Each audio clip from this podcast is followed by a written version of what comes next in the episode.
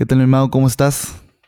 ¿Qué tal, mi Jorge? Aquí estamos una semana más con el podcast de fútbol al doble, ya en escenario de liguilla y otros panoramas de las ligas europeas que poco a poco van cerrando. ¿Tú qué tal?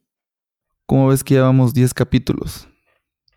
Así es, ya estamos cumpliendo 10 episodios, prácticamente un mes de que empezamos el proyecto y aquí estamos otra vez como cada lunes con ustedes. La verdad, em, como que han habido muchos temas eh, entre cada partido que van saliendo y poco a poco va saliendo la, la polémica y yo digo que conforme se vaya acercando más el mundial, pues todo va a aprenderse. ¿Va a empezar a agarrar ritmo? Así es. Pues está bien, ¿no? Nada más te quiero contar de que este fin de semana me agarró la granizada de la Ciudad de México en el centro. Ah, sí, es cierto, lo vi, lo vi. Estuvo letal. Estuvo muy intenso, ¿eh? Estuvo muy intenso. Pero bueno, empezamos fútbol al doble.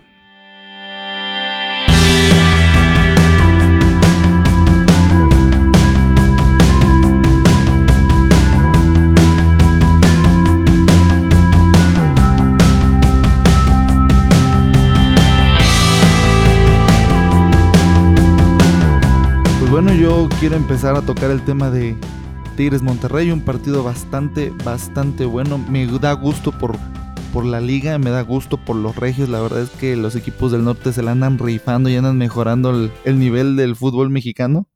Se me hizo un partido muy entretenido. Monterrey siempre atacando, muy reñido, igual Tigres respondiendo. Monterrey se pone la cabeza con ese penal que, bueno, para mí fue una tontería del defensa. Pero en términos generales, eh, para mí el Monterrey juega mucho mejor que Tigres. Aparte de que están jugando en la cancha de Tigres. Aún así, yo creo que tuviste que Guiñac hizo su magia, ¿eh? Metió un gol, un golazo y aparte puso pase de gol. Tigres está, siento que ya se está empezando como que a acomodar con Guiñac, ya se está acostumbrando mucho a su juego.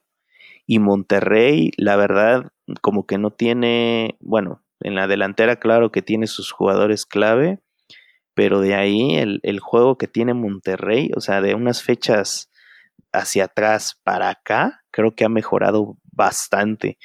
Y al menos esa duda que tenían muchos sobre si Monterrey iba a poder, pues al menos meterse bien a la liguilla, estaba flojeando un poquito, pues vemos que ya se fortaleció bastante. Y en el caso contrario de Tigres, como lo bien comentas, pues Tigres en su casa como que no, no la hizo valer. O sea, por momentos sí se vio ahí apretado por ¿eh? Monterrey. Sí, o sea, el, creo que es el partido de la jornada prácticamente. O sea, estás enfrentando a, a dos plantillas de las más fuertes del fútbol mexicano. Y aparte de que, pues, el poder del norte está con todo ahorita, ya hablaremos de la liguilla, pero vemos que estos dos equipos prácticamente son candidatos para volverse a enfrentar en una final, como lo ves. Aparte, hay un, hay un tema que es muy importante, que es que Guiñac siempre se siente cómodo en la liguilla. En todas las liguillas ha aparecido. Es el máximo goleador de liguillas. Tiene su comodín ahí de... como que se inspira bastante. Al menos siento porque... Pues no es lo mismo que estés prácticamente más de 30 fechas seguidas eh, compitiendo por ser campeón, como en, Francia, en su caso, en el Olympique de Marsella, como estaba, sino que ahora tienes pues media temporada para poder ser campeón y terminando esa media temporada tienes otra oportunidad. Creo que es como que está inspirado para conseguir el bicampeonato, pero pues falta para eso, ¿no? Ya, pero si te diste cuenta de que muchos comentaristas de, ESPN y de Fox Sports le tiraron carrilla a este Guiñac. Pues es que te diré que es un jugador del que hablar porque pues el estilo de juego que tiene, eh, hay veces que pues sin dudar es el mejor jugador de la cancha, pero cuando ya te enfrentas, en este caso a Rayados, que también tiene su, a su poderío en, en la parte de, adelante, por decir Dorlan Pavón, para mí que es el mejor jugador de Monterrey en la, en la parte de arriba, como que sí te da mucho de qué hablar. Y yo siento que por favoritismos, como que, ah, bueno, al menos los grandes medios no quieren apostar por un favorito, porque seamos sinceros, a veces Guiñac, eh, es un jugador que sí te puede sacar un partido, pero en momentos también como que todos son vulnerables, ¿no? Entonces yo digo que ellos no querían apostar directamente por Guiñac, sino que estaban tratando de buscar alguna algún factor para pues no hablar también de él, ¿no? Pues yo creo de que Guiñac eh, sufre un poco lo que sufre el futbolista mexicano, como que de repente tiene unas bajas de juego. Estoy de acuerdo contigo en el punto de que Guiñac tiene la capacidad de ser el jugador que puede eh, solucionarte un partido, pero también has de estar de acuerdo conmigo que esta temporada ha sido su temporada más floja, y yo creo que es por eso que le han tirado tanta carrilla a los medios. Sin embargo, Guiñac dio un partidazo el sábado pasado. Fue muy buen partido el que dio. Así es, mi Jorge. Ya veremos en la liguilla qué pasa con, con Guiñac y con los equipos del, del norte. El América y el Santos. ¿Tú qué piensas de tu AME? Quedó en segundo lugar, ¿eh? Y tú decías, no, no me gusta cómo juega, no sé qué, no sé qué. Tuvieron suerte porque, pues, como ya lo dijimos, los Rayados y Tigres empataron y eran de los equipos que estaban peleando precisamente esa parte. Creo que si uno de los dos hubiera ganado, pues América no estuviera en segundo. O sea, como que el, esa coincidencia. Fue la tercera, fue la tercera mejor defensa, Mau. Ah, no, creo que sea casualidad, ¿eh? La verdad, no, me, no te diré que no me gustó ganar por un penal, porque creo que pues eres el América, no puedes ganar así, tienes que, tienes que ganar bien, no, no golear obviamente, porque Santos, quien, bueno, a menos que hablemos del Atlas, pero no creo, pues terminó ganando, pues bien por Miguel Herrera, ya, yo, yo ya quiero liguilla, quiero que empiece porque, pues sí, es ahí donde se ve todo. Pues en el panorama general el partido estuvo, para mí estuvo regular, o sea, no, no, no fue nada impresionante. Lo único que me tiene contento es que Jeremy Menez ya está de vuelta y esperemos verlo en su mejor versión contra Pumas en estos dos partidos de liguilla. Entonces el, el panorama del América es de que pues ya acabó el torneo, pues el cierre no fue el mejor, pues se pudo terminar con una victoria y que, pues, como te digo, coincidencias de resultados. Pues ganaron. En segundo lugar. Le pues ganaron a, Santos. Le ganaron a Santos. Igual yo, yo, digo que Santos ya estaba como que tirando ahí un poco la, la toalla. Ya no, bueno, o sea, Santos ya tiene tres, cuatro jornadas que ha venido jugando, pero de la patada, horrible. Tres partidos consecutivos perdiendo, estoy de acuerdo contigo. Pero aún así, la vez pasada yo te dije de que yo no creía que el América en sí estuviera jugando mal, sino que no se encontraba con el gol. Ahorita ganan con un penal, que fue un poco circunstancial. Sin embargo, ganaron.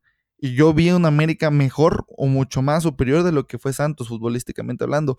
El Santos tuvo aproximadamente tres o cuatro jugadas de gol, así de frente a la portería que pudieron o que debieron de haber metido. Sin embargo, no hicieron bien su chamba. Y en la América, a pesar de que estuvo genere y genere y genere y genere, el penal que tuvieron lo metieron. Pues lo metió Jeremy Menez. La tuvieron y no la dejaron ir. sí, la tuvieron y no la dejaron ir. Ahora bien, eh, sí es cierto de que la América es probablemente el equipo más eh, exigido de todo el fútbol mexicano, entre América y Chivas. Pero creo que América es todavía un poco más exigido por su calidad de, que tienen dinero entonces ellos tienen un buen plantel, tienen un mejor plantel que Chivas, evidentemente. Y eso genera de que sea más exigente para ellos. Fue un fracaso haber perdido contra Toronto, fue un fracaso. Sin embargo, todavía están eh, luchando la liguilla, cosa que Chivas no hizo.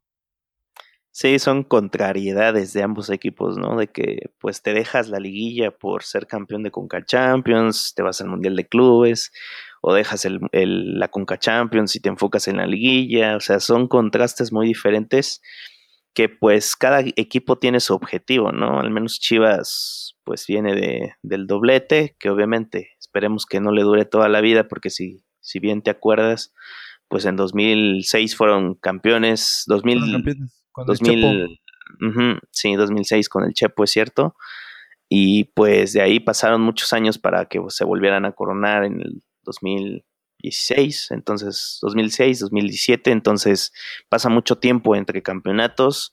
El América, pues la última vez que se coronó fue en el 2014 con el turco Mohamed. Entonces, precisamente contra salió Tigres. Por la puerta atrás, ¿eh? Salió por la puerta atrás el turco. Eh, fue, fue un día doloroso, la verdad. Eh, yo creo que eso no se, no se volverá a repetir, al menos ya ahora que, que la América está con el Piojo Herrera.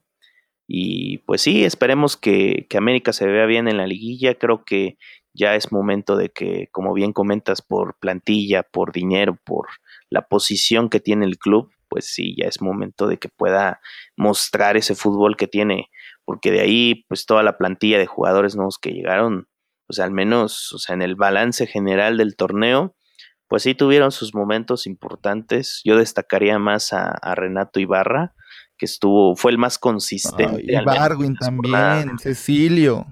Cecilio, de hecho, a mí me sorprendió mucho, me sorprendió mucho porque, pues si bien te acuerdas, llegó el Piojo Herrera y prácticamente no le dio minutos, o sea, era el titular, pero en su equipo titular del Piojo, pues no estaba contemplado Cecilio. Ya pasaron las jornadas, por ahí la jornada 6, 7 y empezó a ser titular otra vez y de hecho, pues el juego que él tiene es muy versátil. Entonces yo siento que al América le puede dar otro respiro en el ataque y pues es lo que al menos yo quiero ver contra Pumas, ¿no? De que se vea un equipo más fortalecido, porque bien Pumas cerró bien su torneo, al menos hizo los puntos que tenía que hacer. a mí no me gustó cómo cerró, ¿eh? Bueno, ya lo hablaremos ahorita en, el panorama de la liga. A ver, a ver, te, voy a hacer una pregunta importante. Para ti, ¿quiénes son los cuatro equipos que son contendientes al título? pues los dos regios, Monterrey Tigres. O sea, ¿pondrías en primer lugar a Monterrey y después a Tigres? Sí, así, tal cual. Yo creo que el tercero sí se lo queda a Toluca y Santos. Toluca y Santos. Eso es para ti. Sí, esos son mis candidatos a ser campeón. Yo creo que el, el primer lugar sería para Tigres, el segundo lugar sería para Toluca, el tercero para Monterrey y el cuarto para América. Yo creo de que América tiene el fútbol para poder ganar. O sea, yo ya lo he dicho en otras ocasiones, yo soy, pues no soy antiamericanista, pero el América no me cae bien. Sin embargo, en la América no juega un mal fútbol. Pues por algo está en segundo lugar, ¿no? le hace falta imaginación, porque por momentos, a pesar de que tienen la llegada, no saben qué hacer con la pelota para poder meterla. Sin embargo, tienen llegada. Cosa que Chivas no tuvo durante mucho tiempo. Pues es cuestión de momentos. Bueno, en los partidos de las jornadas recientes sí veía una América que sí jugaba bien y todo, pero la contundencia fue lo importante, ¿no? Sí, la contundencia Muchas veces exactamente. No, yo no veía a la América jugar bien precisamente por, por eso, o sea, generaban y generaban y nomás no se veía, pero al menos aquí en Liguilla, que es lo importante, yo siento que ya ahí ya es momento para volver a mostrar ese, ese buen juego de contundencia, porque si no, pues, si no metes los goles, ¿quién lo va a hacer? Ahora dime, ¿cómo, cómo ves los partidos, los enfrentamientos de la liguilla? ¿Quién, ¿Cuál sería tu pronóstico?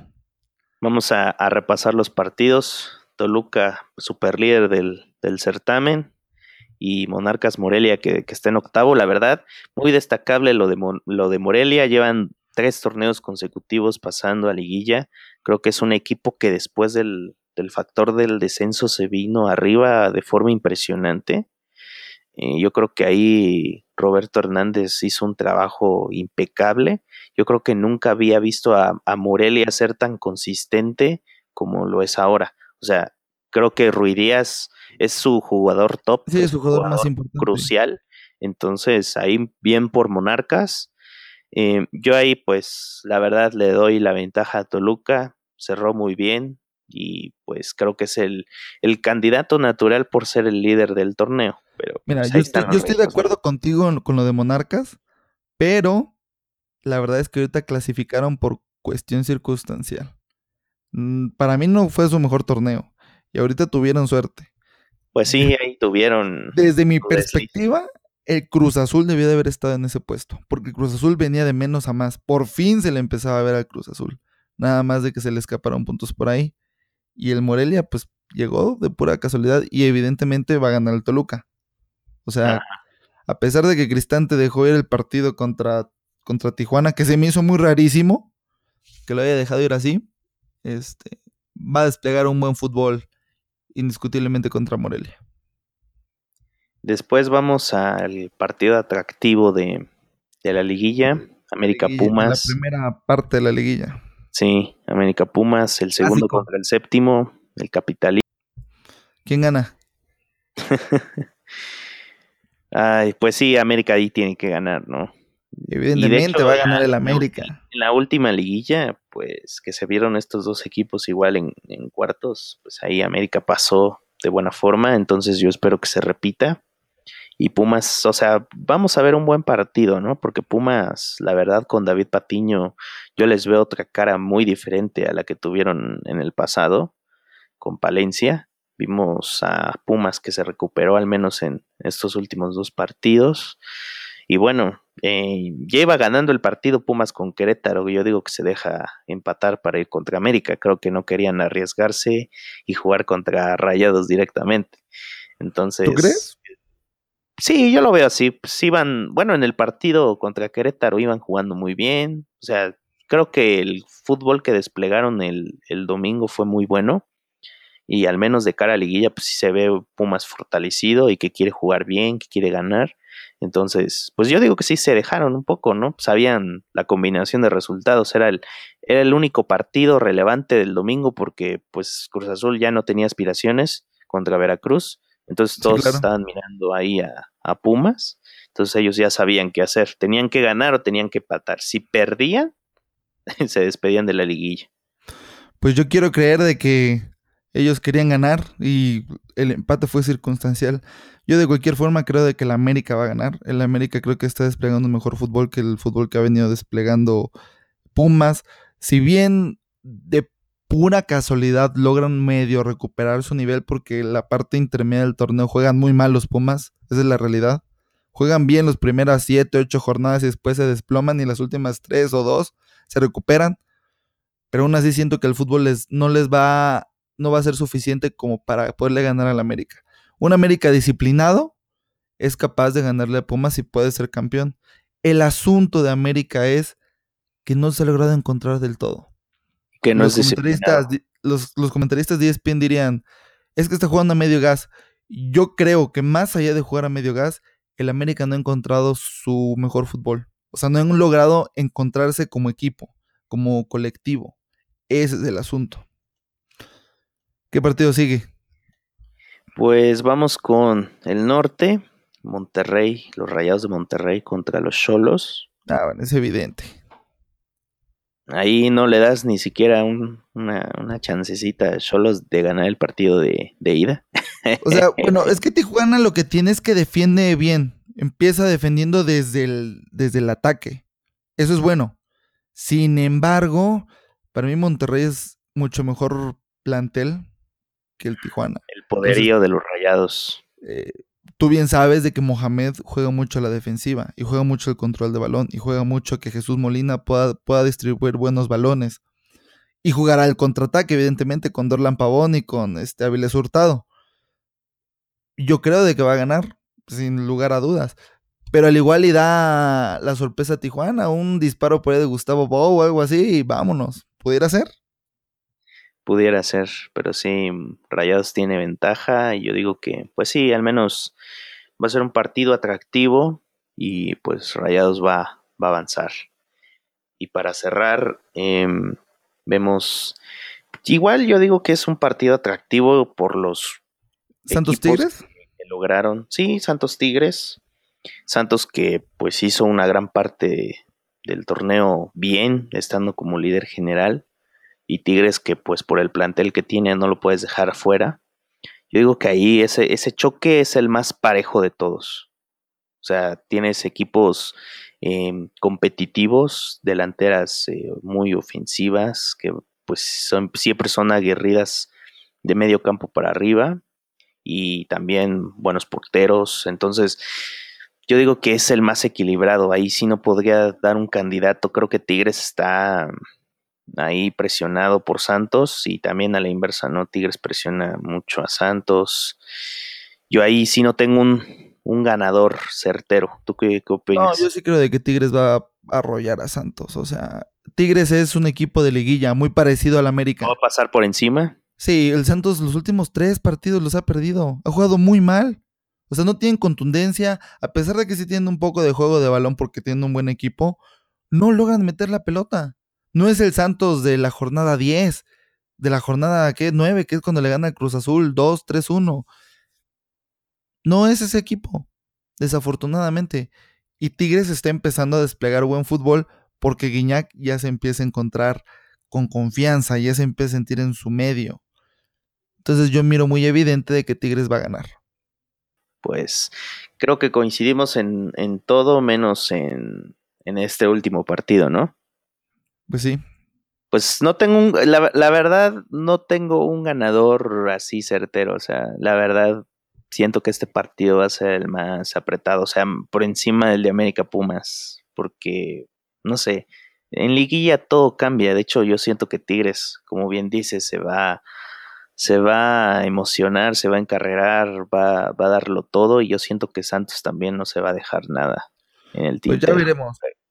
Cambiando un poquito de tema, ¿ya escuchaste de que Osvaldo Lanís se va al Getafe? se nos va ya, bueno, ya se fue, ya se fue, ya a firmar, ¿no? en estos días se iba a ir a firmar con el Getafe. Aunque pues todavía. qué bien por él, ¿no? Paco dio una entrevista y dijo de que iban a luchar porque Osvaldo se quedara al menos hasta pasando el Mundial de Clubes. ¿Quién sabe? ¿Quién sabe? Ya, lo, tienen que dejar ir, la verdad. Creo que Yo creo que se va a ir igual. Completito. Porque sí, ya lo estuvo peleando Mm, ganó muchas batallas ahí en Chivas, tanto internas como externas, y es un jugador que realmente tiene mucho espíritu de, de, de ganar, de, de, ser un jugador distinto. Yo la verdad le aplaudo su esfuerzo, creo que tiene que ser así, el jugador mexicano debe de aspirar a lo más grande y qué bueno que, que Osvaldo Alanís vaya a probar suerte a Europa, no está al 100 confirmado, pero muchos rumores lo indican de que pues ya está nada de, firmar con el Getafe. Y yo digo que pues es un buen comienzo, en un buen comienzo. Entonces, pues la Liga de, España, tú bien sabes que, llega a ser competitiva en ciertos momentos. Llega un equipo de media tabla y yo creo que poco a poco puede. Sí, el Getafe da esos eh, pasos en los que a veces está muy abajo, a veces está pues al menos del lugar 10 para un poco para arriba, el lugar 8.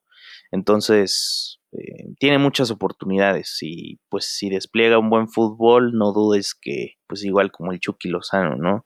De que pueda ir colocándose en otros clubes en el futuro. yo ya no creo que él tenga la capacidad para eso porque ya es un jugador grande, tiene 29 años. De 29 años, Rafa Márquez ya venía de regreso al Chicago Red Bulls. Yo creo que va a estar una o dos temporadas ahí en el Getafe y va de regreso a México. Pero al menos va a cumplir el sueño europeo y va a tener el nivel o esperemos que, empiece a agarrar un poco de nivel de cara al Mundial. Qué bueno. Pues Rafita se fue otra vez a Europa, ¿no?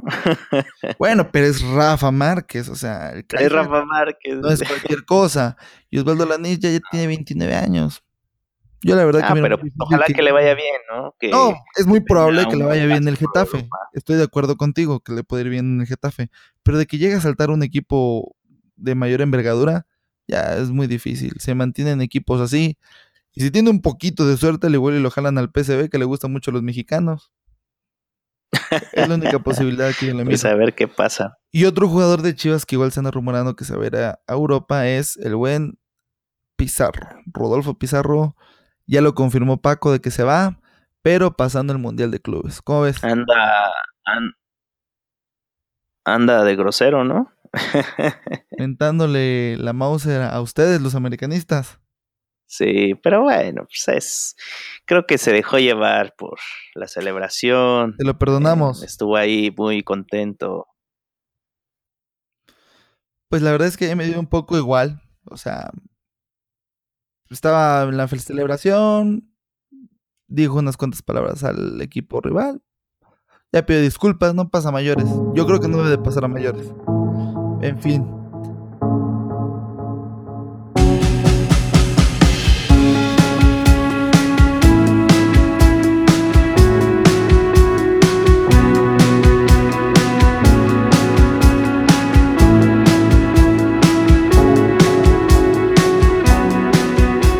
Tal si ya cambiamos de tema y nos vamos al otro continente, al viejo continente donde tu equipo, tu equipo de primera, ya es campeón? Así es, mi Jorge. El Barcelona, por fin, la liga.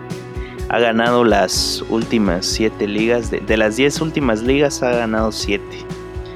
Y pues se está hablando de que el dominio de la liga por parte del Barça es, muy amplia.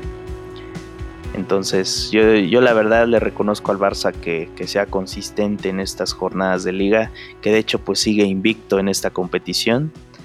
Mm, no sé si logren llegar al partido número 38 sin perder. A mí me gustaría mucho, creo que sería un nuevo récord.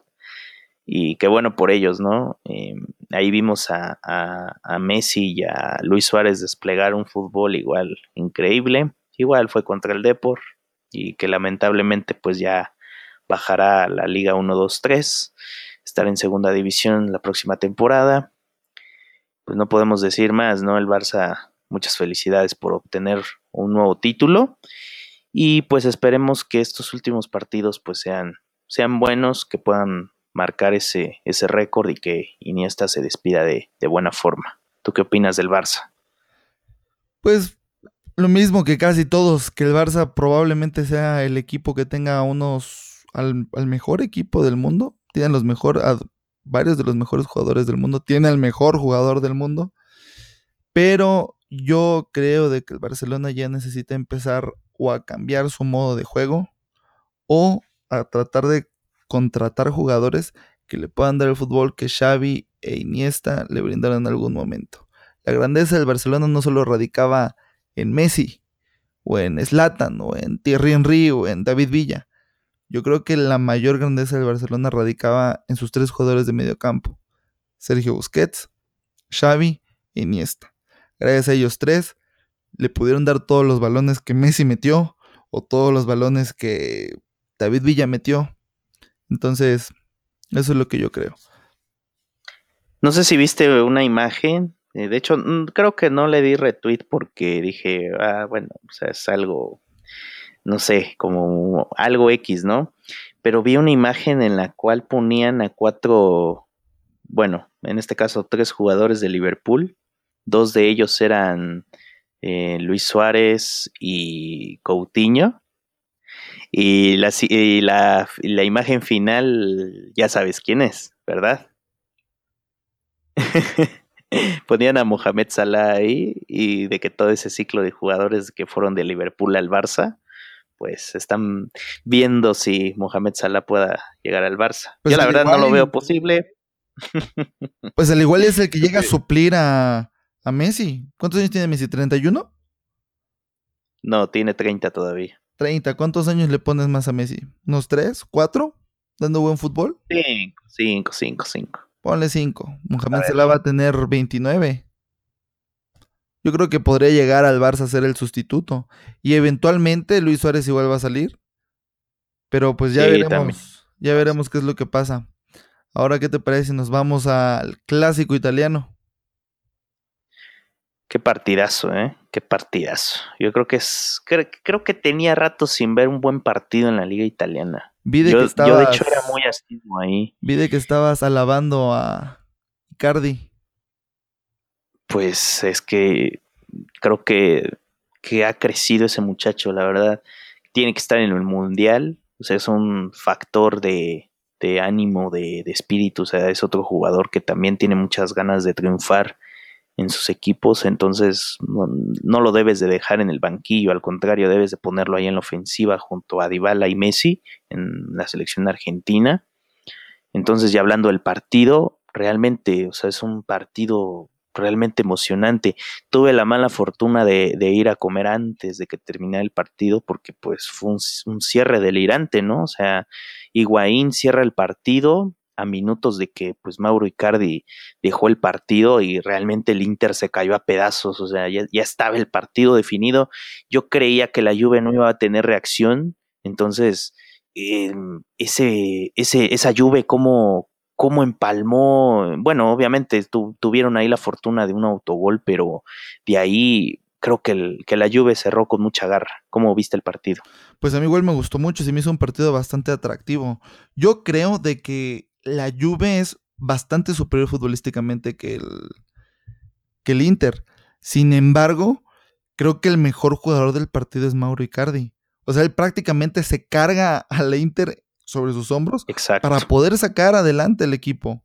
Y aún así, eh, yo sí vi a la Juve los últimos 25, 30 minutos del partido luchando por meter el gol y le estaba pasando lo que le pasó a la América contra el Toronto. No tenían la imaginación para poder meter los goles porque llegaban y llegaban y llegaban y los 11 jugadores del, del Inter estaban atrás, así como una pared, hasta que llegó esa genialidad de cuadrado. Yo creo que ese fue el momento en el que todo cambia.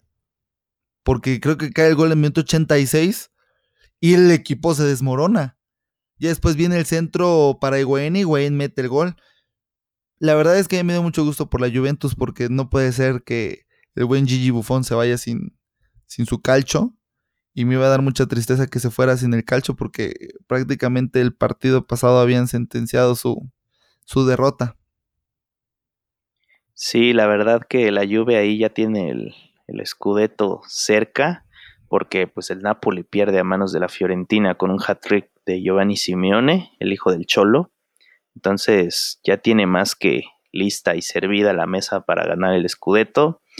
Ya veremos qué es lo que sucede y también como me gustaría preguntarte cómo viste el VAR, porque ahí actuó en dos, tres acciones y la verdad es de que pues excelente, ¿no? A mí me gusta el VAR. La verdad es que con el debido respeto no sé por qué le hacen a la mamada al VAR. O sea, el fútbol americano lo usa. ¿Por qué no usarlo en el fútbol? Para mí es una gran Creo que porque no quieren cortarle la continuidad al juego. Lo que yo sí creo es que se debería de, optimizar el tiempo en el cual el árbitro vaya o hay un cuarto, quinto árbitro que le digan, ¿sabes qué? Es esto o es aquello. Pero se tiene que hacer, o sea, se tiene que trabajar con un quinto, un sexto, no sé cuántos árbitros te gustarían, para que no sea tan cortado el juego y que ellos le digan, ¿sabes qué? Si fue gol, o ¿sabes qué? Si fue penal. Y de esa forma de volada ya sabe, para eso están también los sistemas de intercomunicación. Yo no encuentro cuál es el, el problema. El problema es que sí lo, el problema es que sí lo están utilizando, o sea, así como lo planteas, lo están utilizando. Si te diste cuenta en, en la jugada de la expulsión. Exacto. En la jugada de la expulsión. El árbitro. O sea, o sea, le, dijeron por el aparato de que revisara la jugada, o sea, que, que los asistentes iban a estar revisando esperó unos minutos y no le quedó claro, o sea, le dijeron, probablemente es expulsión, pero necesitamos que tú como árbitro central veas la jugada. O sea, la primera decisión es que si la jugada es relevante para el partido, la revisan. Y después, si los asistentes en el bar no tienen una respuesta eh, sólida para, para decir si fue tal o no fue tal acción, el árbitro central tiene que ir a la pantalla y ahí pasa la tercera, en la que el árbitro central decide realmente. O sea, los asistentes le pudieron haber dicho, no, no fue expulsión, está bien la tarjeta amarilla. Pero el árbitro central es el que decide si revisa o no revisa. Entonces ahí ese tiempo que te llevas, pues sí, ¿no? O sea, es, mucho tiempo lo, el transcurso que pasa entre que dicen que sí, sí o si no, y luego si el árbitro central decide eso es lo que le corta el, juego, ¿no? O sea, estás acostumbrado a ver el fútbol de una forma tan rápida en la que, pues, sí, yo de hecho ahí, no sé si viste en las historias que subí a mi Instagram, la verdad pasó mucho tiempo de una y otra, entonces dije, wow, o sea, creo que en Alemania, si lo has visto el bar en Alemania, siento que ahí actúan un poco más rápido, como que es de acuerdo al país como se van acostumbrando a utilizar el, el VAR. De hecho, ya lo veremos, creo que el próximo torneo. No se, no se decidieron por usar el VAR en, en, este, en esta liguilla. la UEFA, ah, precisamente porque no estaban. Ajá, no, no, no estaban listos todavía. Creo que el próximo torneo ya estarán listos para, para aceptar el VAR y qué bueno que tocas el, el tema de Europa, ¿no? Porque en la Champions todavía no va a haber VAR. Ya no va a haber, ajá. Entonces, creo que es una contrariedad porque pues en dos ligas, y de hecho ya en la tercera que se va a unir es la Liga de España, van a ser tres ligas que tengan el VAR, y, yo, y la Premier de hecho acaba de decir que no tampoco. Entonces, vas, yo digo que va a ser una, un revoltijo impresionante porque muchos equipos se van a acostumbrar a que está el VAR y van a decir, no, pues revisa, revisa o, o, o toma otra decisión, ¿no? Y en cambio los equipos que no lo tengan y cuando sea la Champions, yo digo que hay muchos equipos van a perder la cabeza, no sé si sabes a lo que me refiero, sino que van a ir directamente contra el árbitro y lo van a forzar a que cambie la decisión o que haga algo diferente. Entonces ya veremos cómo, cómo el VAR va transformando el, fútbol. Yo la verdad es, es algo bueno, no digo que sea algo malo, pero sí hay que implementarlo de buena manera. Eh, que los equipos no se vean afectados y de que realmente el fútbol sí salga triunfante. Mira, de todo lo que dijiste, lo único que sé es que lo que se debería de hacer es implementar más árbitros. El fútbol americano tiene siete árbitros. Siete. En el fútbol pues tenemos, En el europeo tiene seis. En el fútbol tenemos cuatro. En el europeo hay seis. Hay uno, hay uno que pone en cada, en cada portería. Esos no, sirven para nada. Pone un árbitro exclusivo para ver la televisión. Es que hay tres asistentes, en el bar hay tres asistentes, o sea, no, no los vemos porque no lo enfocan. En, en la Bundesliga sí lo hacen. No, está bien, pero el asunto, Mau, no es si hay cuatro, si hay cinco asistentes, el asunto es de que el árbitro tuvo que salir a ver el, la jugada. Es que, es que ese funciona el, bar. Ese es el punto que yo te digo, no debería de suceder así porque cortan la jugada es que el árbitro tiene que ver la jugada. Ah, bueno, entonces, ¿para qué tienes si no es una jugada, no tiene caso. jugada tan clara, si no es una jugada tan clara, eh, los asistentes no pueden decidir por ti, a menos que el árbitro central diga, no, pues sí, confío en ustedes, ¿no? Pero a veces ese no es el hecho. No, no sé si has visto otras jugadas polémicas del bar. De hecho, si lo buscas en YouTube, creo que hay un video recopilatorio. pero todas las jugadas, el árbitro sale. Entonces, sí, o sea, ¿para qué tengo a tres más? ¿Para qué tengo a cuatro más? ¿Para qué tengo a dos más, a cinco, a los que sean, diez si tú quieres? Si al final tengo que salir yo a ver. Ese es mi punto. Sí, es que el, el, criterio, el criterio del bar así lo maneja, pero yo creo que el tiempo va a ir cambiando un poco el, el sistema. Pero todo eso va a ser conforme vaya pasando el tiempo. Y el espero yo de que empiece a pasar eso, que hayan dos o tres o, o no sé cuántos asistentes hayan ahorita, y que ellos sean los que tomen la decisión sin que el árbitro tenga que salir a perder el tiempo. Así de simple. Ya veremos qué pasa. Ya veremos. Y ya para finalizar, la liga portuguesa estuvo a punto de, de ser más conflictiva, pero terminó ganando el Porto este, este fin de semana y el Benfica terminó perdiendo. Esperemos de que por fin nuestros tres mexicanos, aunque a Raúl Jiménez no le ha ido tan bien, esperamos que los otros tres mexicanos sí tengan una buena, un buen cierre de torneo de la Liga Portuguesa y sean campeones. Sí, ya veremos, ahí está apretadita la, la, tabla. El Porto tiene 82 puntos, está en primero. El Benfica y el Sporting de Lisboa tienen 77, pero por diferencia de goles el Benfica lo supera. Entonces ahí, pues ya veremos, ¿no? Ojalá que, que sea un buen desenlace. Ya veremos. Justo. Pero bueno, ya vamos a finalizar este episodio de Fútbol al Doble. Dime tus redes sociales, Mau. Claro que sí, mi Jorge. Mis redes son Mau Martínez S en Twitter e Instagram. ¿Las tuyas? Jorge35 en Instagram y en Twitter. Por cierto, les queremos decir de que ya tenemos fanpages, así que nos pueden ir a buscar como Fútbol al Doble a Facebook y Fútbol al Doble en, en Twitter. Así es, ahí vamos a estar subiendo contenido del podcast y también contenido eh, seguido respecto a lo que vaya sucediendo para que vayan teniendo opiniones frescas de cada uno de nosotros y que pues poco a poco todos los seguidores que se vayan reuniendo, pues que vayamos sabiendo más de ustedes. Esperemos que puedan darnos like y que en Twitter igual nos, nos sigan y también cualquier cosa, pues ahí están los mensajes en Facebook y los tweets en Twitter. O en su defecto, escríbanos a futbolaldoblerroba.gmail.com ¿Verdad, Mau? Así es, coach. Perfecto. Entonces esto fue Fútbol al Doble.